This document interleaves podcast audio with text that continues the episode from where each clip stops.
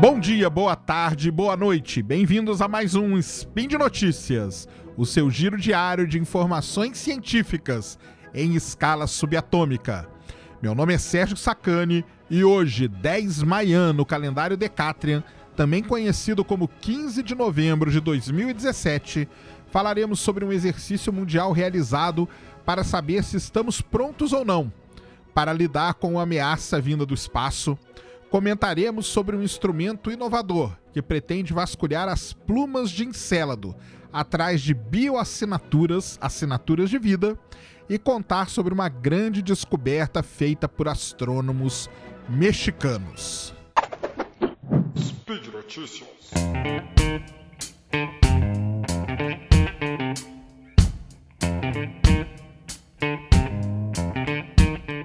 Uma equipe internacional de astrônomos liderada por cientistas da NASA completou com sucesso o primeiro exercício global de rastreamento de asteroides usando um caso real, com o objetivo de testar as capacidades de respostas globais caso algum objeto ameaçador venha em nossa direção.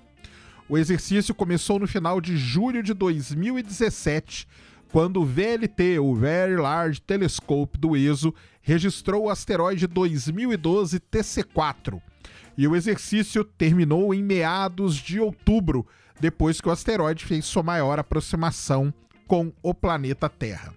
O objetivo era rastrear, caracterizar e recuperar as informações de um potencial asteroide que poderia se chocar com a Terra, e assim testar a rede internacional de avisos sobre asteroides.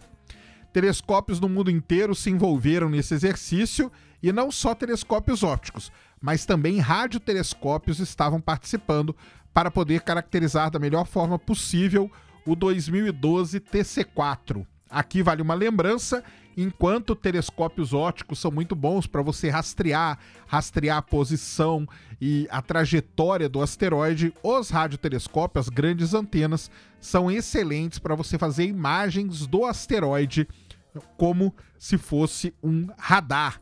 São eles, principalmente os de Arecibo, Green Banks, Jordan Banks, todos esses aí são muito importantes para fazer essas imagens.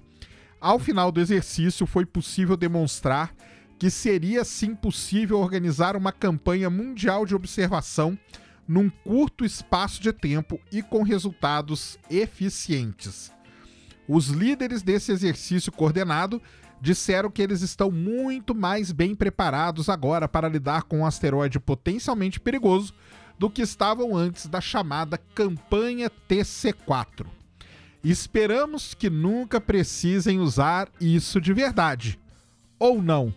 Qual é a sua opinião? Você quer que o asteroide bata com a Terra ou você quer que a gente se livre dessa ameaça do espaço? Nós não estamos tão ameaçados assim, porque, de acordo com os cálculos, de acordo com as estimativas, nos próximos 100 anos, pelo menos, nenhum grande asteroide, nenhum asteroide que tenha capacidade de provocar uma devastação global irá chocar com o nosso planeta. Mas esse tipo de, de exercício, brincadeiras à parte, é muito importante para você testar principalmente a comunicação, que às vezes cria-se um ruído nessa comunicação. Então é muito importante para você testar os equipamentos, a comunicação e tudo isso coordenado de certa maneira. Muito interessante e esperamos aí eles vão continuar fazendo esse teste, esses testes assim que outros asteroides passem perto do nosso planeta. Os cientistas e engenheiros da NASA estão planejando construir um ambicioso instrumento de ondas submilimétricas, ou seja, um instrumento que vai captar as ondas de rádio para estudar a composição dos geysers que expelem vapor d'água e partículas congeladas no polo sul do pequeno satélite Encélado de Saturno.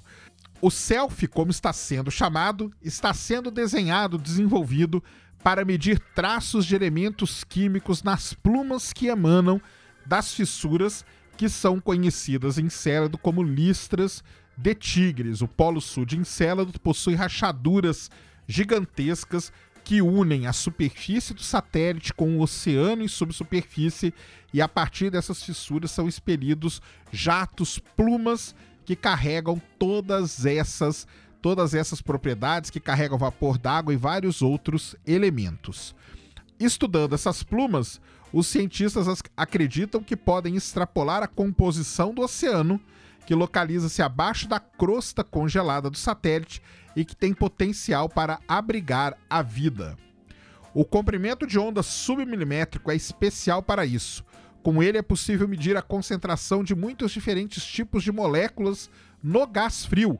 Será possível assim vasculhar as plumas de Encélado atrás de moléculas que deem pista de algum tipo de vida, as chamadas bioassinaturas. O SELF será capaz de detectar e analisar três espécies moleculares, incluindo água nas suas várias formas isotópicas, metanol, amônia, ozônio, peróxido de hidrogênio, dióxido de enxofre e cloreto de sódio, ou seja, a base química que faz com que os oceanos da Terra sejam salgados. E lembrando que, como a vida na Terra pode ter uma grande parte dela se desenvolvido ou começado a se desenvolver nos oceanos, pode ser que os oceanos tenham aquelas características essenciais para que a vida se desenvolva. Se o oceano de Encélado for salgado como é o nosso, com características próximas, existe aí uma grande chance de que a vida possa ter se desenvolvido em Encélado também. O SELF poderá investigar a tão sonhada e esperada presença de vida no oceano de Encélado. Vamos esperar, vamos acompanhar esse projeto. Ele ainda está numa fase muito inicial. Estão sendo feitas as propostas, estão sendo, está sendo tudo isso desenvolvido. Provavelmente, se for aceito, se tudo der certo, ele vai a bordo de alguma nave que vai vasculhar aquela parte do sistema solar. Então é muito interessante um projeto desse. A NASA tem essa ideia de explorar os chamados mundos oceânicos, que seriam Encélado, Europa e Titã. Basicamente, esses três que a, que a NASA gostaria de explorar e aonde pode haver algum tipo de vida, se é que ela se desenvolveu lá. Vamos esperar e eu mantenho vocês informados.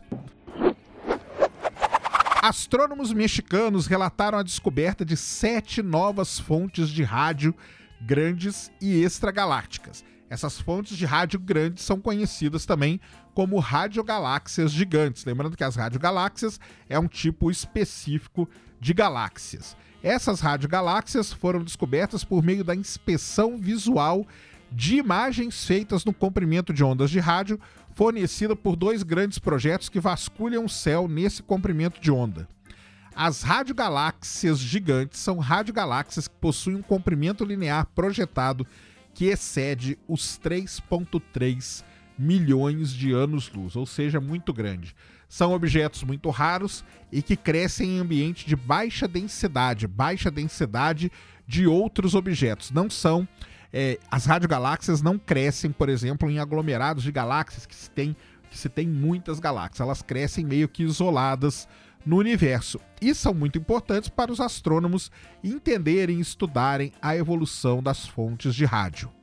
A menor das radiogaláxias descobertas tem um tamanho linear aproximado de 3,35 milhões de anos-luz e as outras variam o tamanho entre 4,08 e 5,09 milhões de anos-luz. Os pesquisadores já falaram que existem outras fontes de ondas de rádio interessantes e que serão examinadas com cuidado no futuro e quem sabe mais descobertas serão anunciadas.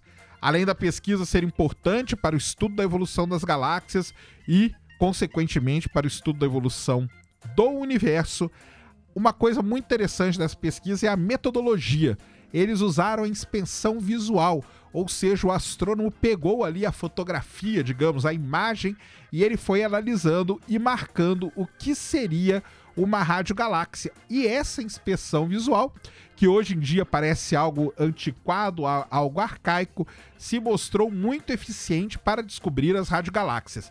No, no caso das radiogaláxias é até relativamente fácil porque elas são, são objetos que brilham muito intensamente, então acabam se destacando dos outros objetos. Pode ser que essa metodologia só se encaixe, só sirva para isso, mas já é importante porque são objetos que são raros, difíceis de serem descobertos, e se a inspeção visual servir para isso, tá aí uma maneira de descobrir cada vez mais radiogaláxias pelo universo.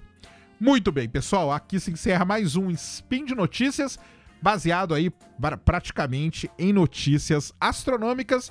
Espero que vocês tenham gostado. Os links estão na descrição aqui no post desse podcast para vocês acessarem, para vocês entenderem todas as pesquisas, para vocês entenderem todo o texto completo. Obrigado e fui.